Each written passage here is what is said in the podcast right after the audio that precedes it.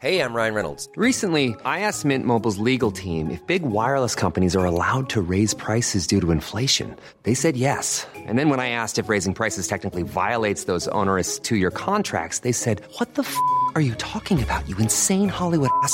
So to recap, we're cutting the price of Mint Unlimited from $30 a month to just $15 a month. Give it a try at mintmobile.com slash switch. $45 upfront for three months plus taxes and fees. Promo rate for new customers for limited time. Unlimited more than 40 gigabytes per month. Slows. Full terms at mintmobile.com. We just have too much stuff that's being produced. Bienvenue dans Onward Fashion, le podcast des solutions business pour une mode durable. Je suis Victoire Sato, cofondatrice de The Good Goods, le premier média francophone sur la mode responsable. Sur ce podcast, je reçois des femmes et des hommes porteurs de solutions pour accélérer la transition sociale et environnementale de l'industrie de la mode. Je vous propose des outils tech, les conseils de marques engagées et de partager l'expertise d'entrepreneurs à succès. Ce podcast est conçu comme une bibliothèque de solutions concrètes, centralisées et immédiatement disponibles pour guider la mode dans son développement durable. Onward Fashion est diffusé chaque mardi sur toutes les plateformes d'écoute. Je vous invite à vous abonner à la chaîne ainsi qu'à notre newsletter business, disponible sur thegoodgoods.fr, pour œuvrer avec nous au reset de cette industrie. Bonne écoute Le marché des culottes menstruelles croît rapidement depuis quelques années.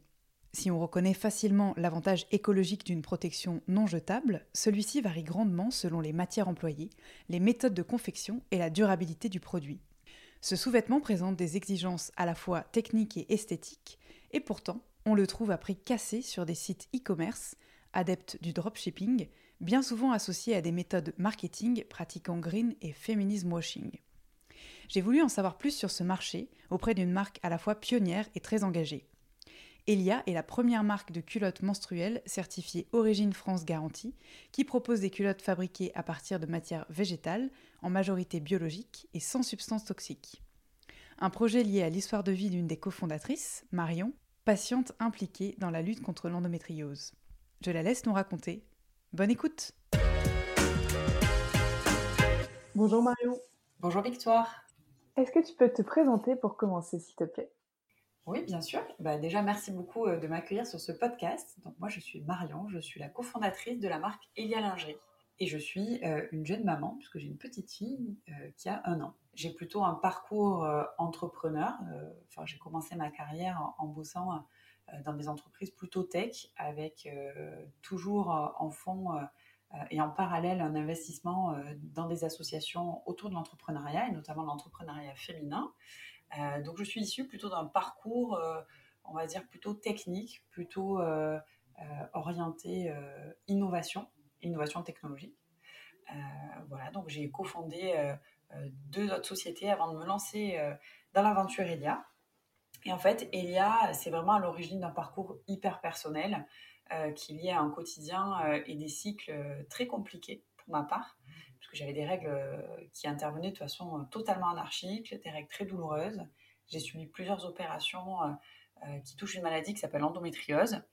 J'ai vécu un parcours PMA et tout ça en étant associée dans une start-up dans laquelle je bossais euh, 80 heures par semaine, dans laquelle je devais effectuer jusqu'à 15 déplacements par semaine pour aller voir des clients.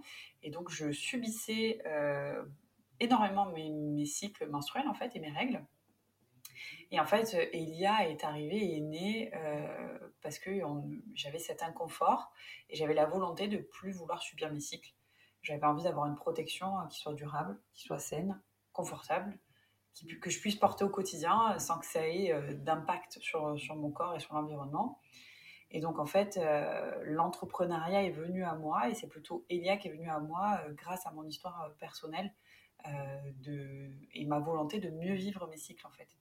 Et donc, euh, et donc j'avais besoin d'une protection transparente qui soit, euh, la plus saine possible, euh, qui soit réalisée près de chez moi, que je puisse suivre, puisque en fait Elia a été lancée finalement en plus de mon activité professionnelle de l'époque. Donc c'était le soir, le week-end, les jours fériés, les congés. Et en plus en plein milieu d'un parcours PMA. Donc l'histoire d'Elia vient du cœur, vient, de cette volonté finalement d'améliorer son quotidien. Et, euh, et il y a, donc euh, j'ai pas, j'ai pas euh, lancé l'aventure toute seule, hein, on l'a lancée à deux avec Apolline, qui est mon associée, qui elle, à l'époque, venait d'accoucher de, de, son fils Armand, donc elle était en congé maternité. Elle avait aussi des problématiques liées aux protections hygiéniques, et notamment lors du postpartum. Quand elle a eu son fils, elle s'est dit, oulala, c'est c'est quand même très très compliqué de rester un mois avec des pertes de sang sans avoir d'irritation, sans avoir de, de problématiques. Et donc, on s'est lancé toutes les deux dans l'aventure, euh, à temps partiel au début. Euh, et aujourd'hui, si je devrais résumer le parcours d'Elia, qui est finalement mon parcours aussi personnel, c'est deux ans et demi de travail, les soirs, les week-ends, les congés. C'est deux grossesses, puisqu'on est tombé enceinte toutes les deux en 2019, à, peu près en même temps. C'est une pandémie. Euh, c'est une crise du Covid et c'est une super équipe aujourd'hui qui grandit de semaine en semaine. Euh, et, c'est une super équipe qui porte des valeurs hyper fortes et, dont on est hyper fier. C'est génial. Bah, tu vas nous détailler tout ça, bien sûr. Alors, déjà, je suis curieuse de savoir euh, dans quelle branche de la tech tu étais et de fait, si tu avais un lien ou pas avec le textile euh, ou la lingerie. Alors, j'avais pas du tout de lien avec le textile ou la lingerie comparé à, à, mon associée Apolline qui elle vient plutôt du monde du, luxe, euh, textile beauté, on va dire, et plutôt beauté, orienté beauté. Euh, donc moi, je viens plutôt du monde de la data, euh, puisque j'ai fait pas mal de, de, la data et de la communauté client et du e-commerce, en fait. C'était un mix de tout ça, puisqu'à l'époque, on gérait un peu plus de, avec mon ancienne société, on gérait un peu plus de 50 millions de consommateurs en France et en Europe. Et l'objectif, c'était vraiment d'accompagner les clients des sites e-commerce vers l'achat de vers l'achat des produits. Donc c'est-à-dire que euh, tu avais un mix entre euh, la création des avis clients, la création de fils de discussion au sein des, sites e-commerce, et donc euh, et donc voilà. Et, ensuite il y avait toute l'analyse de, données autour de ça. Voilà, donc ça c'était une, de mes premières expériences. Ensuite j'ai travaillé dans un centre de recherche Microsoft INRIA. et donc moi j'étais sur toute la partie marketing, communication et, et commerciale. Hein. Euh, mais je baignais dans ce monde tech, startup, euh, deep tech, euh, fintech, femtech. Enfin voilà, c'était vraiment, vraiment mon environnement et j'étais dans un environnement finalement très très masculin.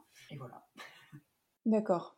Et donc au, moment de hum, la création de Elia, parce que c'est quand même un produit qui est hyper particulier, est-ce que toi, tu avais déjà une connaissance de ce produit, je sais pas moi, à l'étranger, tu avais fait une étude de peut-être euh, pas forcément de marché, mais même en tant que conso, tu vois, pour euh, chercher euh, quelque chose qui te convenait. À, quel moment tu t'es dit que finalement c'était pas satisfaisant et que tu voulais monter ta propre marque?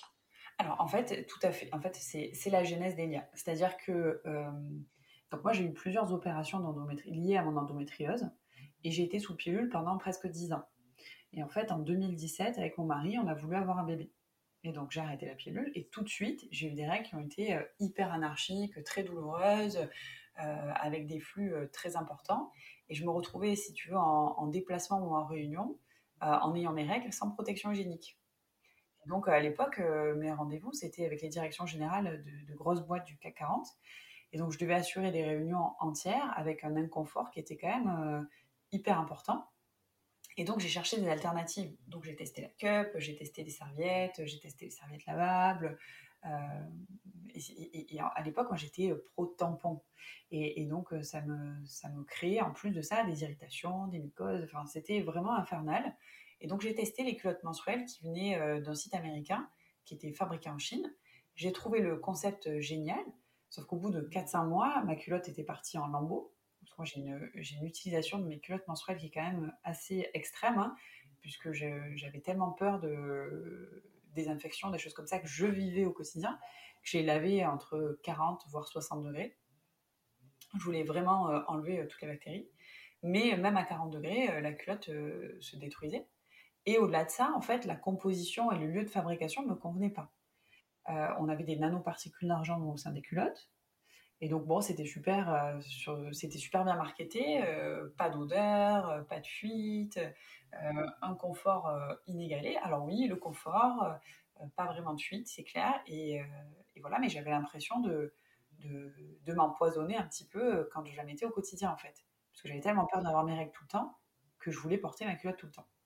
Et en fait, ça, ça a été un déclic pour moi. Donc j'ai commencé à dessiner la Philomène, notre premier modèle de culotte, parce que je me suis dit quelle serait la culotte idéale? Alors la culotte idéale, déjà, c'était pour, moi, c'était du coton et du coton bio, euh, pour le côté analergène, le côté respirant, euh, le côté environnemental aussi, mais, surtout un produit qui soit hyper sain pour, le corps. et ensuite, une, une, culotte qui soit jolie à porter au quotidien. Parce qu'effectivement, j'avais la crainte de cette culotte en coton, un peu qui fasse très grand-mère, on va dire, et très old school et très vieux jeu. Et donc, en fait, il fallait un petit peu de, dentelle. Et donc, c'est comme ça qu'est née la Philomène. Donc, moi, j'avais pas du tout euh, d'expérience dans le textile à l'époque. Euh, contrairement à, mon associée euh, qui, elle, est une pro de la couture, du do-it-yourself, etc. Et donc, donc, on a donc il, y a eu, il y a eu Philomène. On a dessiné ensuite les premiers protos ensemble. Et en fait, le Made in France était de toute façon une évidence parce que c'était clair euh, qu'il fallait qu'on ait un produit qui soit le plus transparent, le plus traçable possible et qu'on puisse favoriser euh, la consommation locale. Ça, c'est hyper, c'était hyper important euh, pour moi d'un point de vue historique et, culturel. le Made in France est quand même ancré dans, dans, mes valeurs et dans les valeurs de mon associé, donc ça, c'est génial. On s'est bien trouvé pour ça aussi. Et donc, en fait, de toute façon, il y avait, il y avait un aspect qui était euh, indéniable, c'est qu'en fait, on n'avait pas le temps de faire autrement, de toute façon, puisqu'on travaillait euh, toute la journée. Et donc, on a un premier euh, fabricant atelier plutôt, avec lequel on a travaillé directement, enfin, après plusieurs recherches, bien évidemment, puisque la culotte menstruelle ne se faisait pas à l'époque, c'était hyper compliqué. Donc, on a dû travailler avec notre atelier. Moi, j'ai fait intervenir une copine qui est chercheur en bactériologie pour pouvoir choisir les tissus. Euh, on pourra en reparler euh, bien évidemment. Et, euh, et puis voilà, on a eu un, on premier proto qui est sorti de nos ateliers en 2018. Et ensuite, commencer, lancer Apolline et moi toutes les deux dans l'aventure, on a lancé tout de suite le shorty amande qui est fait pour des flux abondants, on va dire, et le tanga choupette qui est fait pour, son quotidien, pour, on va dire, des premières règles ou des pertes blanches. Tu as mentionné quelque chose qui m'intéresse beaucoup. Tu as dit au début, j'étais pro-tampon. Est-ce que tu peux euh, m'expliquer pourquoi euh, à ce moment-là, et ce qui est peut-être euh, le cas de certaines femmes qui ont du mal à, entrer dans cette méthode de protection? On, va un peu, comment dire, on passe un peu du coq à l'âne parce que j'aimerais savoir quelle est, tu vois, quelle est votre démarche par rapport au conso, mais le, vu que ça fait écho à ta propre histoire, bah, écoute, oui, j'étais euh, pro tampon. Je faisais pas vraiment attention à ce que je, à ce que j'utilisais en termes de qualité. moi, j'étais, j'étais scotchée à la même marque depuis, je pense, mon adolescence. En fait, moi, j'ai toujours, euh, j'ai toujours très très mal vécu mes règles parce que dès le début, elles ont été euh, très abondantes, très douloureuses. J'ai vécu deux opérations d'endométriose quand même, avec une torsion de mon ovaire, de mon ovaire gauche et une opération en urgence, qui m'a valu par ailleurs après beaucoup de, difficultés pour avoir ma, fille. Et en fait, j'avais envie et besoin d'oublier mes règles. Donc, c'est-à-dire, dès que j'avais mes règles, je mettais un tampon. Mm. Et, puis, euh, et puis, je le changeais très régulièrement de toute façon. Et en fait, le, besoin finalement de, changer de protection hygiénique, il s'est fait ressentir au moment où j'ai voulu avoir un bébé, quand j'ai commencé à rentrer dans le processus PMA et quand on a fait toutes des quand j'ai fait euh, plein d'analyses finalement euh, de sang et là, je me suis rendu compte, bah, effectivement, que j'avais euh, des mycoses vaginales et ça, euh, c'était causé par une, une, sécheresse vaginale à l'utilisation des tampons euh, de façon trop importante, puisque dès que j'avais du spotting, je mettais un tampon en fait. Et ce qui était très mauvais, parce que le spotting, bah, ça peut durer que quelques, quelques secondes, ça peut durer juste le temps d'une tâche finalement. Et donc moi, j'utilisais un tampon qui, qui, était ultra absorbant, et en fait qui euh, avait juste la particularité d'assécher euh, mon, vagin, mon vagin pardon, et de le rendre euh, plutôt je, perds mes mots, mais de, mais, propice aux, infections, tu veux dire? Voilà, propice aux infections et de, le fragiliser. Donc ça, c'était le premier sujet. Et après, le deuxième sujet, c'est qu'en fait, j'avais un taux de perturbateurs endocriniens qui était monstrueux. Alors que ma consommation et, mon alimentation étaient plutôt saines, euh, je, ne mange absolument pas euh, transformé. Je mange que des légumes euh, que j'achète au marché, chez le producteur. Pareil pour ma consommation de viande ou de poisson. Et donc, en fait, la conclusion, c'était, bah, en fait, il y, a quelque chose qui, qui absorbe énormément de perturbateurs endocriniens. Et donc, j'ai fait la conclusion que c'était l'utilisation de tampons. Et comme de par hasard, un an après les premiers tests, j'ai refait exactement les mêmes analyses et mon taux de perturbateurs endocriniens avait clairement diminué. C'est hallucinant. Alors, euh... ou pas, en tout cas, moi j'ai fait, une, j'ai fait un lien et, et, voilà. et depuis que j'utilise plus le tampon, c'est clair que mes taux ont baissé et, et peut-être que c'était la cause en fait. Oui, c'est sûr que c'est difficile de tirer une conclusion de, comment dire, de, de facteur de risque ou de lien de cause à effet si, sur une seule personne, mais bon, c'est quand même assez, euh, assez parlant. Euh, pour que tout le monde soit au fait, le spotting, ça, définit des saignements euh, aléatoires entre deux périodes de règles et qui sont bah, hyper problématiques, alors il y a plein de choses qu'on n'a pas soulevées en dehors de la, douleur et de, l'inconfort et puis du stress d'avoir euh, règles qui arrivent n'importe quand.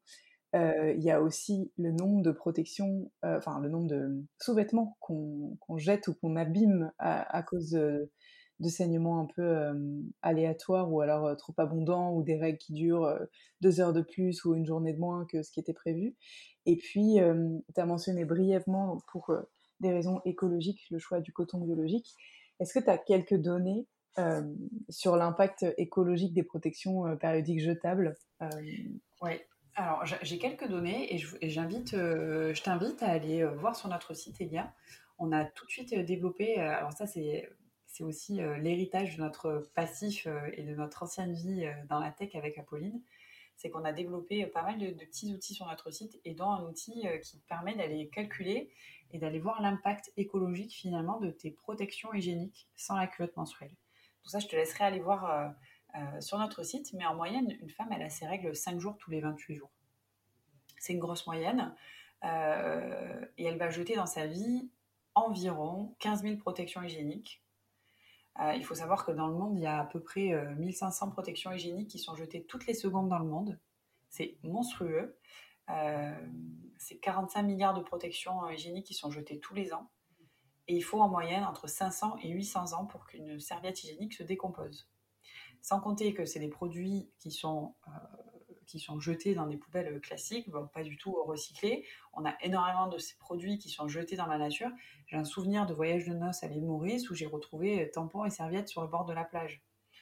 Donc il y a un impact écologique qui est, monstrueux et sans penser que, sans,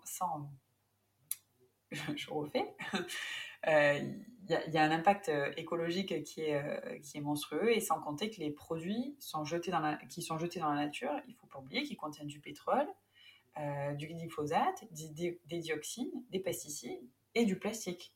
Donc en gros, un, joli cocktail polluant qui est hyper pratique pour la totalité des personnes menstruées sur, sur la Terre, parce qu'il ne faut pas quand même non plus renier euh, que les tampons et les serviettes ont, quand même énormément aidé euh, les personnes menstruées euh, dans leur quotidien.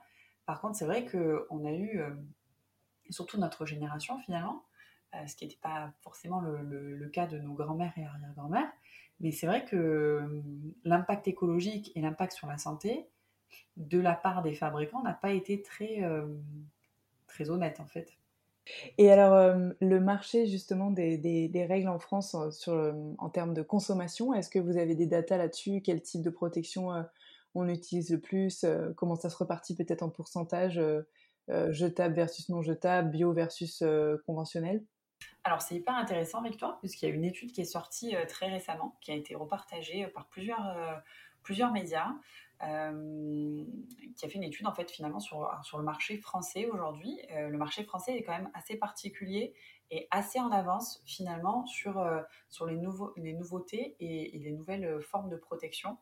Pour avoir testé plusieurs marchés aujourd'hui avec Elia, c'est vrai que les Français et les Françaises sont assez précurseurs. Donc c'est plutôt une bonne nouvelle. pour donner quelques stats qui sont issus de cette étude, aujourd'hui, euh, les personnes réglées privilégient le côté pratique de leur protection hygiénique à 79%, le confort à 82%, le côté sain à 66%, le fait d'éviter le choc toxique, parce qu'il y a énormément de polémiques et énormément de, communication autour de ce sujet, c'est 61% des, personnes menstruées se disent je vais choisir ma protection en fonction de est-ce que j'ai un risque ou pas euh, d'avoir un choc toxique? On a le souci de l'environnement. Alors, j'ai plus la, stat en tête, mais je crois que c'est autour de 30% euh, des personnes menstruées euh, qui font le choix de leur protection hygiénique en fonction de l'impact sur l'environnement. Donc c'est une stat qui est en augmentation, mais ça montre quand même que, les mentalités sont quand même euh, en train de changer. Et on a, alors sur les stats, je ne veux pas te, dire de, bêtises, mais on est autour de, moins de 5% des personnes menstruées qui utilisent des serviettes lavables, 3% des personnes menstruées qui utilisent des cups, et sur les culottes menstruelles, aujourd'hui, on est à 7%. Par contre, la stat qui est hyper intéressante pour nous, c'est qu'aujourd'hui, on a cette étude révèle qu'il y a 69% des, personnes menstruées qui sont disposées à utiliser et tester les culottes menstruelles. Donc en fait, la, cartographie du, marché et ces stats en fait montrent une chose, en tout cas c'est ma conclusion, c'est qu'en fait aujourd'hui, une personne qui a ses règles, elle va utiliser différents types de protection en fonction de ses flux, en fonction de, son lieu euh, pendant lequel elle a ses règles. Le confinement a fait énormément euh, évoluer les mentalités. On a eu un, bon de clientes qui disaient bah, J'ai entendu parler des culottes menstruelles, comme je suis en télétravail, je veux pouvoir tester. Et ensuite, il y a eu une adoption derrière. Euh, des personnes qui étaient pro-tampons qui sont passées à la cup, ou des personnes qui étaient pro-tampons qui sont passées, qui sont restées sur des tampons, mais plutôt des tampons à 100% en coton bio, par exemple. Donc en fait, voilà, aujourd'hui, le marché évolue de telle sorte où euh, on va plus rester sur une seule forme de protection, on va tester plusieurs euh, protections et puis on va apporter la protection qui nous convient euh, en fonction du moment. Quoi. De toute façon, c'est le conseil qu'on donne de notre côté à toutes, nos clientes ou futures clientes. C'est écoutez, les culottes menstruelles, c'est génial. Par contre, c'est pas forcément la solution miracle pour tout le monde. Il faut que ça convienne. donc, il faut tester. Il faut tester. Donc, il ne faut pas abandonner tout de suite sa protection hygiénique. Et surtout, il faut être à l'aise avec sa protection. C'est un petit peu le message que, que je veux faire passer aujourd'hui. Et c'est ce qui m'a, moi, personnellement, drivé dans la création d'Elia avec Apolline. C'est comment est-ce qu'on peut être à l'aise avec sa protection. Si être à l'aise avec sa protection, c'est avoir une cup euh, et ensuite une culotte pour vraiment se protéger, ne pas avoir de fuite, ben, il ne faut pas, il faut, il faut pas s'en priver. Si euh, sa volonté, c'est de faire du flux instinctif libre et d'avoir une, une, culotte menstruelle pour euh, éviter les tâches, éviter les fuites, mais il ne faut pas s'en priver non plus. Et puis si on a peur de sauter le pas, il faut surtout euh, prendre le temps, essayer, essayer peut-être sur les, sur les jours où on a des flux moins importants, et essayer de le faire à la maison. Voilà. Mais en tout cas, toute cette démarche-là, j'ai l'impression qu'elle s'inscrit quand même dans une dynamique un peu plus globale, euh, qui est la quête du bien-être, la quête du respect de son corps, de l'environnement, et, aussi euh, la volonté de trouver une innovation et trouver une alternative. Je pense que c'est beaucoup lié aussi à la connaissance euh, qu'on a aujourd'hui et à la levée de pas mal de, tabous et de freins, notamment grâce au réseau. Mais ça, on, y reviendra après si tu veux bien. Je veux bien qu'on fasse un focus vraiment sur le produit qui est hyper particulier à construire. Est-ce que tu peux peut-être nous partager ton cahier des charges techniques pour une culotte menstruelle? Ouais, alors déjà, peut-être expliquer ce que c'est une culotte menstruelle, parce que je ne sais pas si tout le monde c'est exactement. Donc en effet, donc une culotte menstruelle, c'est quoi? C'est une alternative aux protections hygiéniques jetables classiques. Donc c'est une culotte qui va renfermer une technologie absorbante, séchante et anti-fuite. Et comme son nom l'indique, c'est une culotte, donc on va juste devoir l'enfiler le matin et elle va protéger la personne qui la porte des pertes blanches, parce qu'il y, y, a des gens qui ont des pertes blanches qui, sont, qui peuvent être gênantes, euh, des règles, des fuites urinaires, la culotte va se laver, elle va se réutiliser, elle va se réutiliser comme une lingerie euh, classique finalement. Et les avantages euh, des culottes Elia en tout cas, c'est qu'elles sont en coton bio, hyper respirantes. Donc on peut les porter a priori tous les jours de son cycle. Elles sont sympas, c'est la lingerie un peu jolie et elles sont assez performantes. et voilà, rien, rien de plus sur la, sur la culotte menstruelle. Et d'un point de vue technique, euh, bah, il ne faut pas se leurrer, la culotte menstruelle, c'est quand même assez compliqué à, fabriquer, surtout quand on fait de la lingerie et qu'on choisit des matières euh, qui sont, euh, pour notre part en tout cas, en coton bio, puisqu'on va avoir une, et en fibre végétale bio, plus largement, je, vais, je m'explique. Aujourd'hui, les culottes menstruelles Elia, elles sont faites avec une couche de coton bio, une couche de, tissu qui est issu du bois de l'eucalyptus, qui a des propriétés euh, respirantes euh, euh, très importantes et qui va permettre de sécher finalement les fluides qui sont absorbés. Et ensuite, on a, on a une couche de pull, donc c'est c'est une couche qui va venir imperméabiliser la culotte. Et ensuite, on remet une, petite couche de, de, coton bio L'idée, c'est qu'il y ait uniquement du coton bio en contact avec la peau.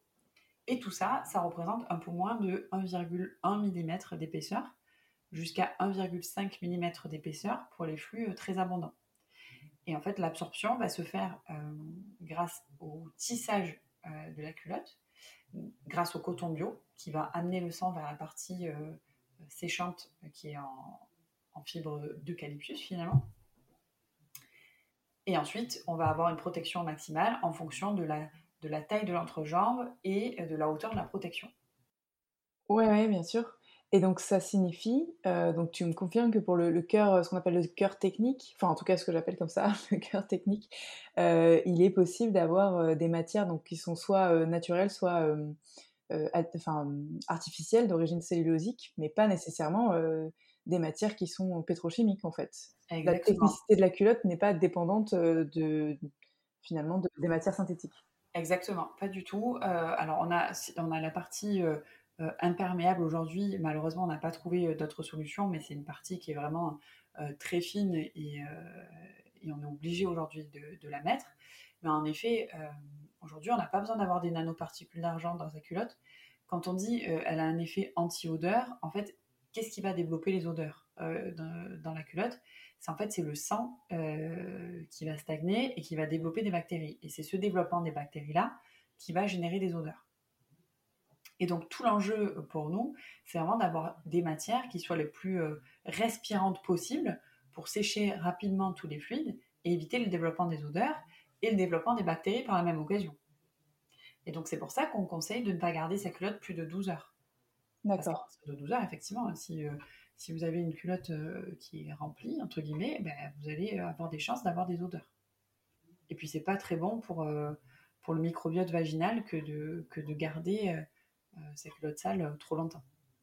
Est-ce que vous avez, euh, enfin j'imagine que vous avez réalisé des tests. Est-ce que tu peux nous parler un petit peu, tu vois, des, étapes de développement du produit? Est-ce que par exemple votre pôle, je ne sais pas si on peut appeler ça recherche et développement, mais votre pôle, oui c'est ça, de développement produit, il internalise ces tests Comment ça se passe?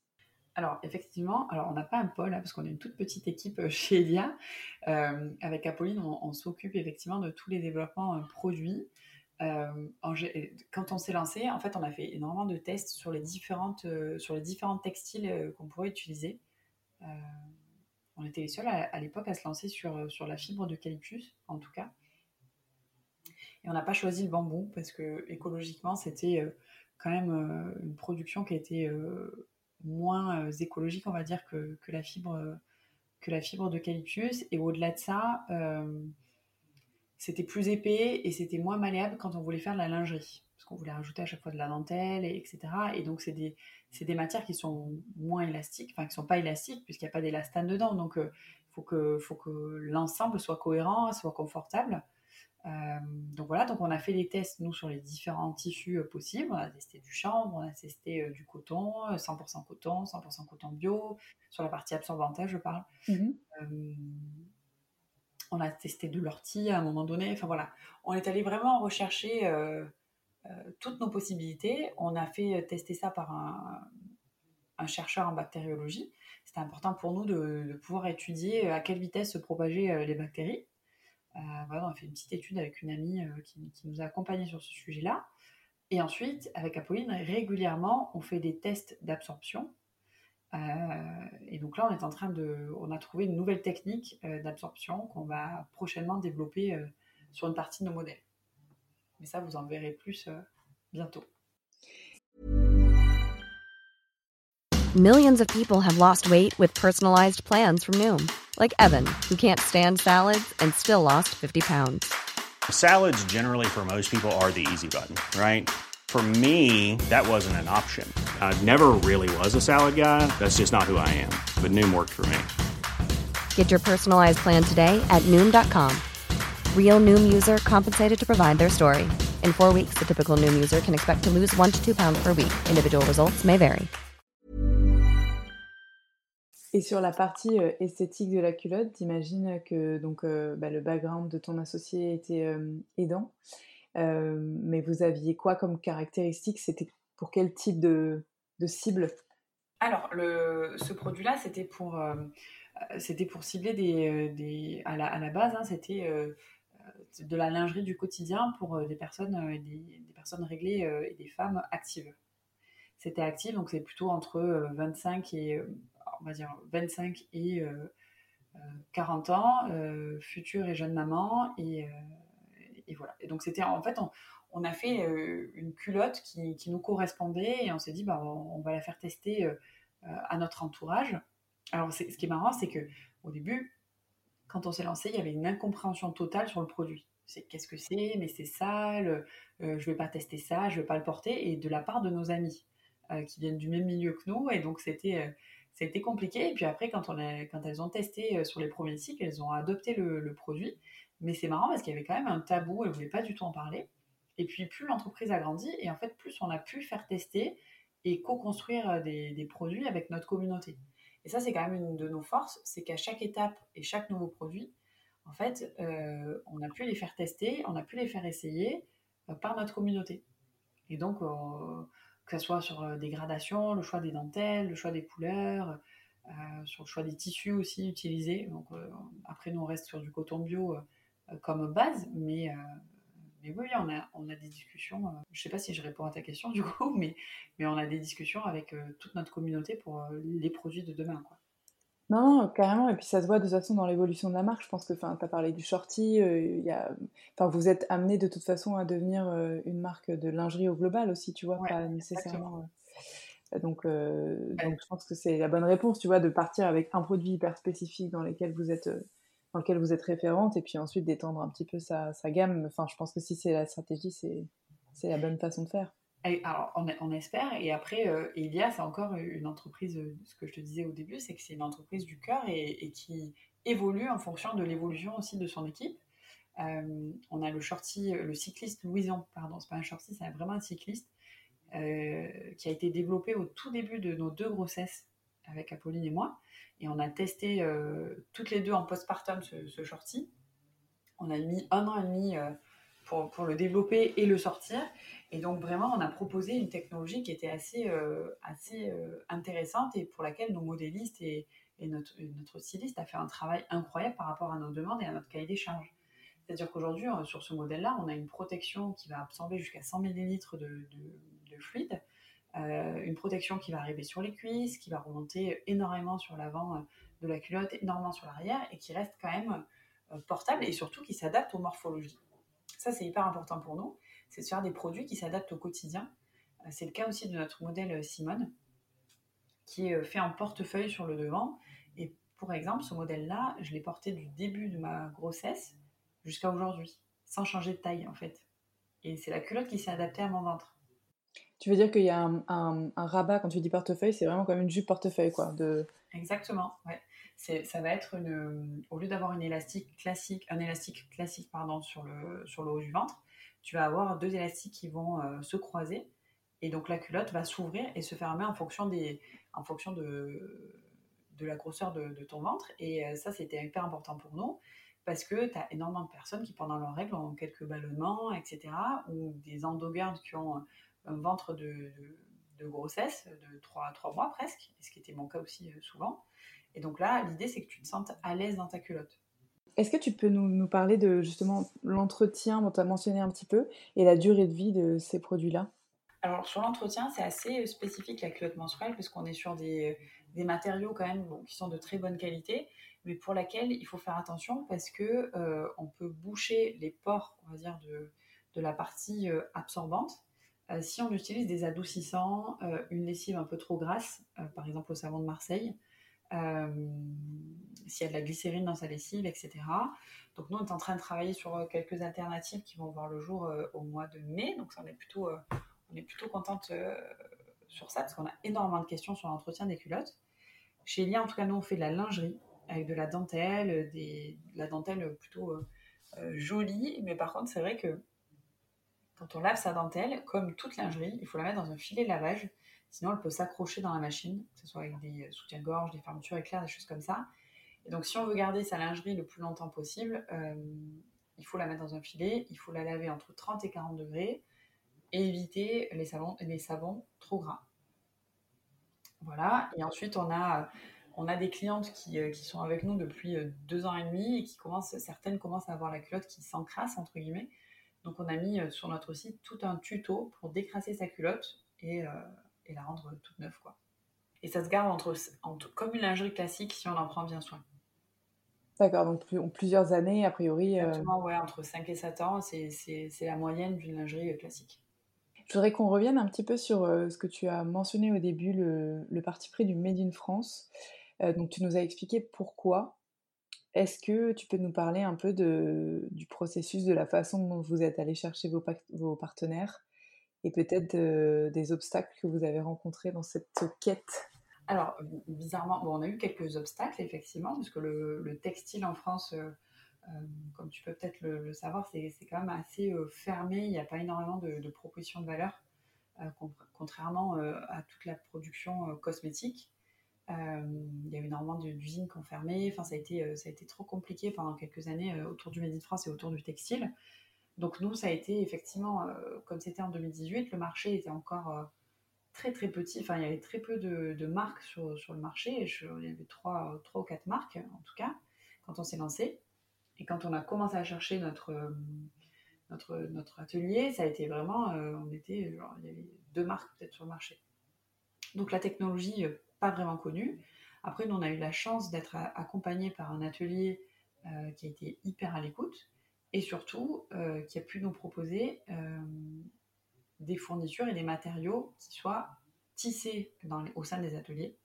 Donc tout le coton bio chez nous est tissé au sein des ateliers, il est découpé au sein des ateliers, il est cousu au sein des ateliers, la culotte est assemblée au sein du même endroit, euh, elle est expédiée euh, depuis euh, ces ateliers directement dans nos entrepôts. Enfin, à l'époque, c'était chez nous, hein, mais, aujourd'hui, c'est expédié à Marseille dans, notre entrepôt de, stockage. Et ensuite, elle, part directement de cet entrepôt chez la cliente finale.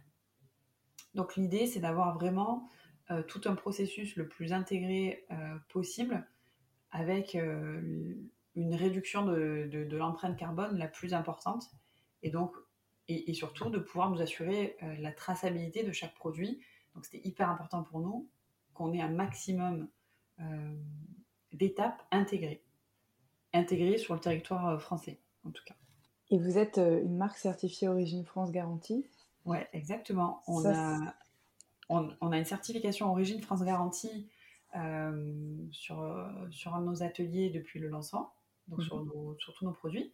Et on est certifié en tant que marque sur la totalité de nos produits qui sont vendus sur le site depuis le mois de décembre 2020. En fait, ce qui garantit finalement que une écrasante majorité, voilà, la totalité de, ce qu'on produit est fait sur le sol français. Et, pour nous, c'est un gage à la fois de qualité, parce qu'on a quand même un savoir-faire et une main-d'œuvre euh, sur notre territoire qui est, euh, génial. On a euh, le, sens du détail et surtout, on est attaché aux certifications externes et à la traçabilité, ce qui n'est pas forcément le cas sur d'autres marchés. Donc, ça, c'est plutôt cool. Et est-ce que les ateliers auxquels vous êtes, vous êtes adressés ont compris et accepté facilement le, l'éventail de taille que vous proposez, parce que vous êtes aussi une marque qui, depuis euh, le début, fait un gros effort euh, pour euh, prendre en compte toutes les morphologies. Tu l'as dit, donc sur le, détail d'un produit, mais vous allez à plus de 50, je crois, en termes de taille. Alors, on va pas plus, malheureusement, on va pas à plus de 50, on va jusqu'au 48 aujourd'hui. D'accord. Il y, a, des vraies contraintes à, produire des toutes petites tailles et des très grandes tailles.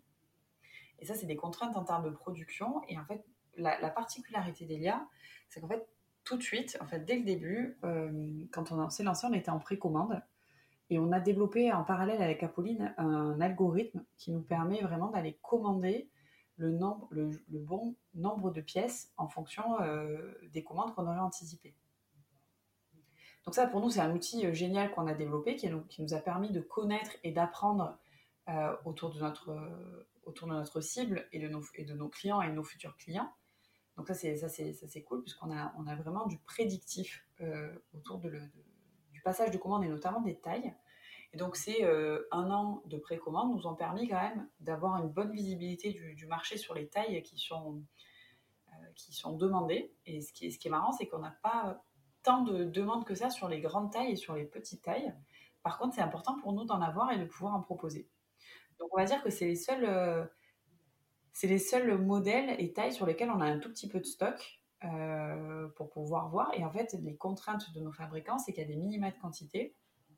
Et donc, en fait, si on veut des grandes tailles ou des toutes petites tailles, ben, il faut les commander.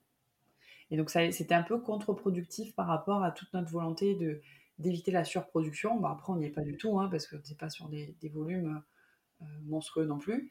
Mais, euh, mais voilà, donc c'est les petites tailles, les grandes tailles, c'est vraiment les, c'est vraiment des, je pense que la plupart des marques ne se lancent pas dedans parce que c'est déjà c'est un c'est compliqué à, grader puisque toutes les morphologies sont complètement différentes et sur les grandes tailles les petites tailles c'est compliqué euh, vraiment un XXL ne va pas convenir à la même personne euh, deux, personnes font du XXL par exemple et le même modèle ne va pas forcément leur convenir donc c'est c'est un vrai travail c'est une vraie recherche et surtout il y a des minima de des minimums de quantité qui sont quand même assez importants chez chez les, ateliers.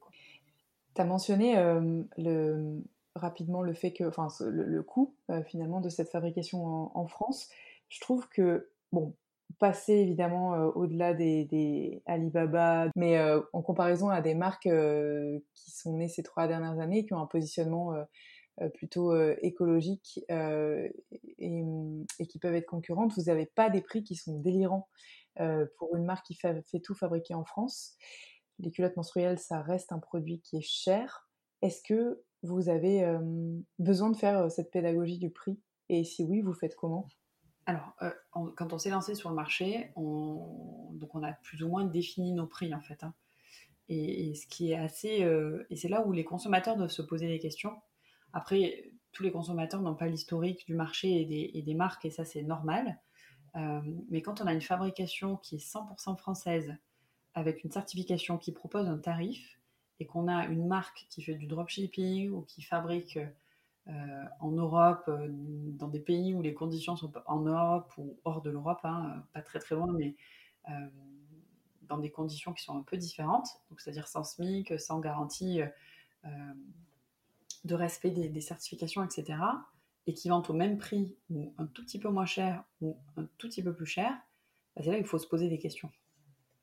Et c'est là où le consommateur aujourd'hui, bah, il évolue de plus en plus, il, se pose les bonnes questions. Alors il y en a certains qui se posent les bonnes questions, il y en a encore beaucoup qui sont drivés par le tarif euh, de la culotte. Euh, et donc du coup, bah, ces gens-là, effectivement, euh, quand ils viennent nous voir et qu'ils nous demandent des codes promo et qu'on leur dit, bah, désolé, on ne fait pas de code promo parce qu'en fait, on vend juste prix déjà, ben, en fait, ils ne comprennent pas. Ils disent, ah, je vais aller acheter ailleurs parce que là-bas, ils me font moins 50% bah, allez-y, mais en tout cas, ce ne sera pas le même produit, ce ne sera pas les mêmes, la même éthique, ce ne sera pas les mêmes valeurs. Et aujourd'hui, quand on achète un produit Elia, on va acheter effectivement le produit, on va acheter la qualité, on va acheter tout le service qu'il y a autour.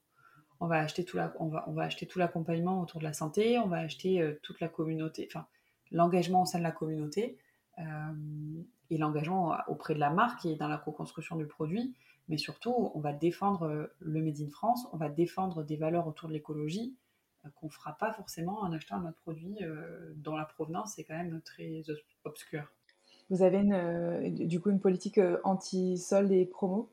Ouais, en fait, pourquoi, on fait des, pourquoi le marché fait des soldes? Donc il y a plusieurs raisons. C'est La première, c'est l'acquisition de nouveaux clients, ou la deuxième, c'est l'écoulement des stocks. Bon, il se trouve que sur l'acquisition client, on a trouvé d'autres leviers pour l'instant, en tout cas qui fonctionne bien. Euh, et surtout, on n'a pas envie de dévaluer nos produits, parce que clairement, il y a des gens qui travaillent derrière, et, ces gens-là, ils sont payés au juste prix par rapport au travail qu'ils fournissent, et qui est un travail, de mon, de mon point de vue, euh, excellent. Euh, et ensuite, c'est pour évacuer les stocks, et nous, aujourd'hui, on n'a pas de stock. C'est-à-dire que dès lors qu'il y a une commande qui est passée sur notre site, on va envoyer un ordre de commande au, sein de notre atelier, justement grâce à notre algorithme, à l'algorithme qu'on a développé. Donc, euh, euh, on commande le, bon nombre de pièces pour nos clients. Et ce qui explique que parfois on s'est un peu loupé et qu'on ait des ruptures de stock sur, notre site. Mais sinon, non, il n'y aura pas de, aura pas de, en tout cas chez nous, il n'y aura pas pour l'instant de, déstockage massif parce qu'il n'y a pas de stock. C'est pour cette raison aussi euh, que vous faites de la distribution directe? Exactement. Alors on fait de la distribution en direct pour plusieurs raisons. Euh, la première raison, c'est qu'en fait, on veut contrôler et maîtriser euh, l'ensemble de la chaîne de valeur de, nos produits. Et comme on est sur un marché qui est nouveau, on veut s'assurer que le service client apporté soit à la hauteur des attentes de nos clients. Donc on n'a pas forcément envie de le délocaliser ailleurs. Et ensuite, en termes, pour parler très franchement, en termes de marge, aujourd'hui, distribuer dans un magasin, c'est presque vendre à perte quand on fait du Made in France. Sauf si on augmente de 10 euros les tarifs front consommateur. Et aujourd'hui, ce n'est pas notre politique. Notre politique, c'est de rendre ce produit le plus accessible possible pour qu'en fait, au in fine, les clients puissent faire des économies et puissent s'y retrouver. Et surtout, de, rendre le Made in France accessible, en fait. Ça, c'est hyper important pour nous. Est-ce que tu peux nous parler de ce que je pourrais appeler des choses qui sont un peu irritantes dans les méthodes marketing et de distribution de la concurrence? Écoute, moi je, trouve ça bien qu'il y, ait des initiatives qui se, qui se lancent, peu importe qui les lance en fait, dès lors qu'elles sont honnêtes et transparentes. Si tu as des marques qui lancent des culottes menstruelles avec une fabrication qui vient de, enfin, un peu exotique, on va dire, bah dans ces cas-là, il faut être transparent, il faut le dire. Euh, il faut, enfin, voilà. Et après, c'est une prise de conscience aussi du consommateur de se dire euh, qu'est-ce que je consomme en fait? C'est ça qui est difficile parce qu'on est dans un monde où euh, aujourd'hui, et notamment via les réseaux sociaux, il y a une influence qui est faite et qui est drivée un petit peu par l'argent finalement, pour avoir un peu, pour mettre les pieds dans le plat, hein, clairement, pour avoir découvert ce milieu il y a quelques mois, j'ai été frappée euh, par la concurrence qu'on peut avoir sur des influenceurs qui vont faire de la recommandation, par exemple, qui est drivée par euh, un devis. et donc euh, ça, moi, clairement, je suis tout à fait opposée. Et aujourd'hui, on a eu la chance, en tout cas, nous, de travailler avec des ambassadeurs, des talents qui, qui ont eu le choix, parce qu'il y a eu plein d'offres, plein d'offres autour de Claude, qui ont eu le choix et qui ont fait les bons choix, enfin, qui ont fait les choix, finalement, de, l'éthique pour des tarifs moins chers que ce que les autres proposaient, par exemple. Je ne sais pas si je suis très claire, mais, euh, mais, euh, mais c'est assez frappant. Et en fait, j'ai l'impression qu'il y a une prise quand même de conscience de la part du consommateur qu'effectivement, il y a des produits qui sont simples parce qu'il bah, y a des certifications, parce qu'il y a un travail, parce que la marque est accessible. Et puis, il y a des produits qui sont promus par différentes, différents moyens qui, qui le sont un peu moins. Alors malheureusement, on n'est pas sur une prise de conscience collective pour l'instant.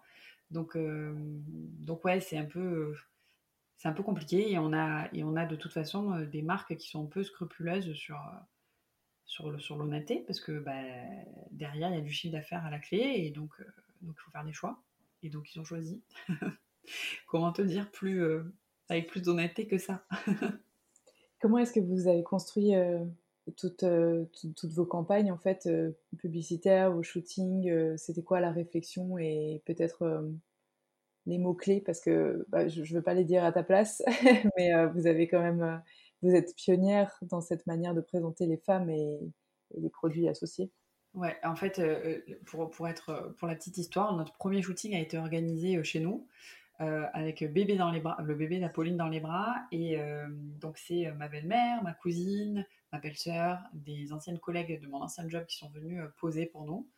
Euh, elles l'ont fait et l'idée c'était de représenter euh, tous les corps, de, pouvoir s'assumer et, surtout de, pouvoir montrer qu'en fait le confort est accessible à tout le monde et à n'importe quel âge. Donc ça c'était vraiment la, première volonté qu'on avait de pas retoucher nos photos et, déjà un parce qu'on y croyait et parce que c'est notre façon d'être et, on voulait représenter la vraie vie et deux, on n'avait pas le temps, euh, on n'avait pas du tout le, temps et, les, moyens de, le faire. Donc euh, voilà, donc ça a été, euh, on, l'a pris comme ça.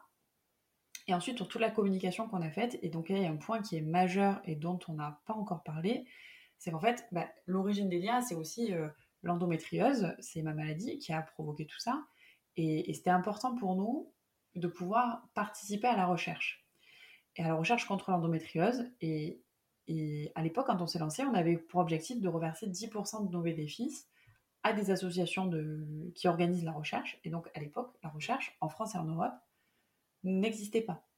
Et en fait, on a la chance que la recherche sur l'endométriose aujourd'hui, qui est une maladie qui touche une femme sur 10, qui met 7 ans à être diagnostiquée et qui a des impacts extrêmement handicapants sur la vie euh, des personnes menstruées au quotidien, euh, finalement, on n'avait pas de recherche, on ne savait pas ce que c'est, on ne sait toujours pas ce que c'est, on ne sait toujours pas comment ça arrive, on ne sait pas le soigner, on sait très mal le diagnostiquer.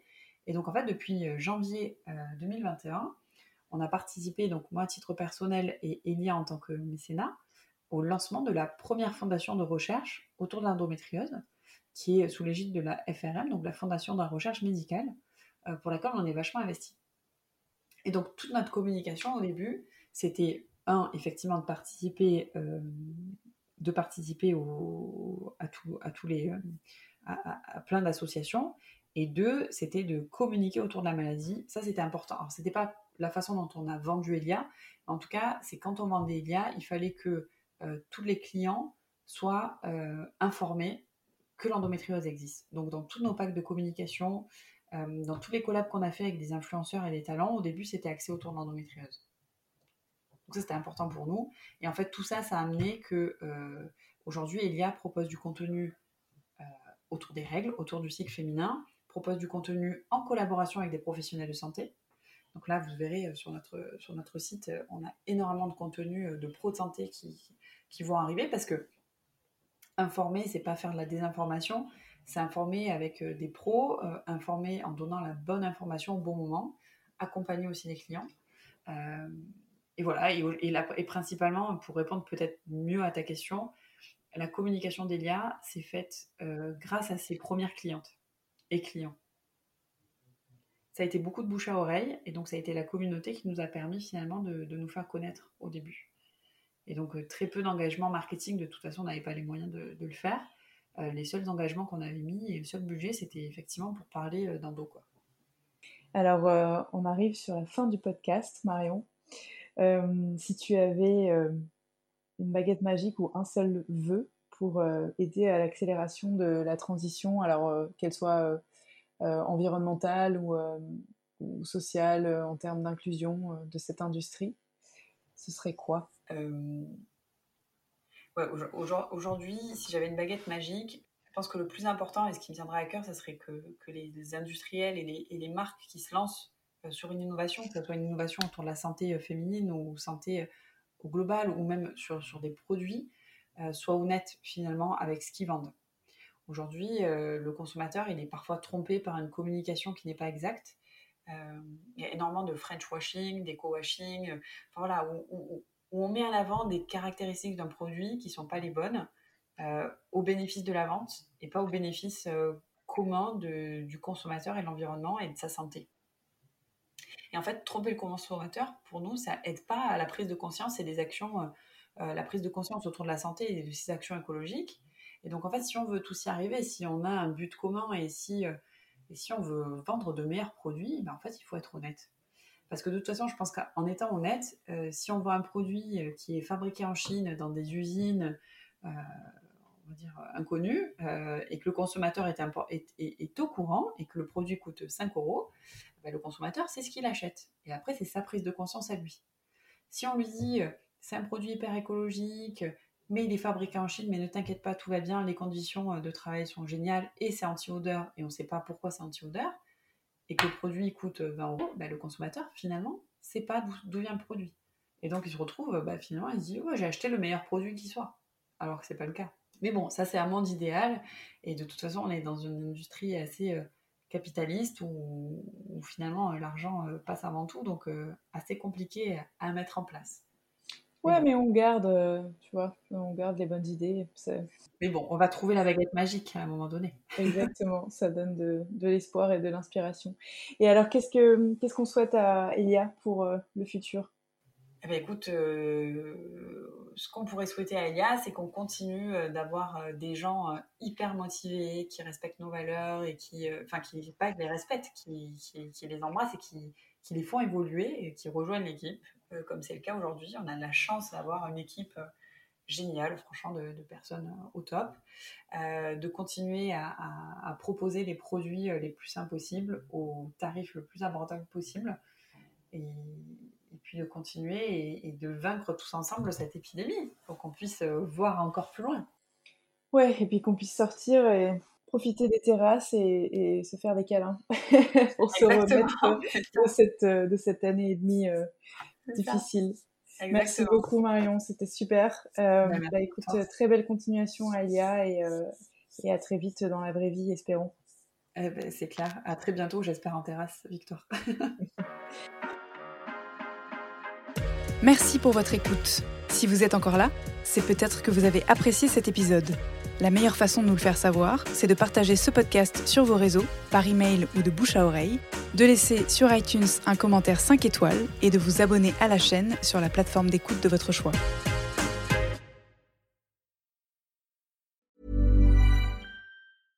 Mom deserves the best, and there's no better place to shop for Mother's Day than Whole Foods Market. They're your destination for unbeatable savings, from premium gifts to show-stopping flowers and irresistible desserts. Start by saving 33% with Prime on all body care and candles. Then get a 15-stem bunch of tulips for just $9.99 each with Prime. Round out Mom's menu with festive rosé, irresistible berry chantilly cake, and more special treats. Come celebrate Mother's Day at Whole Foods Market.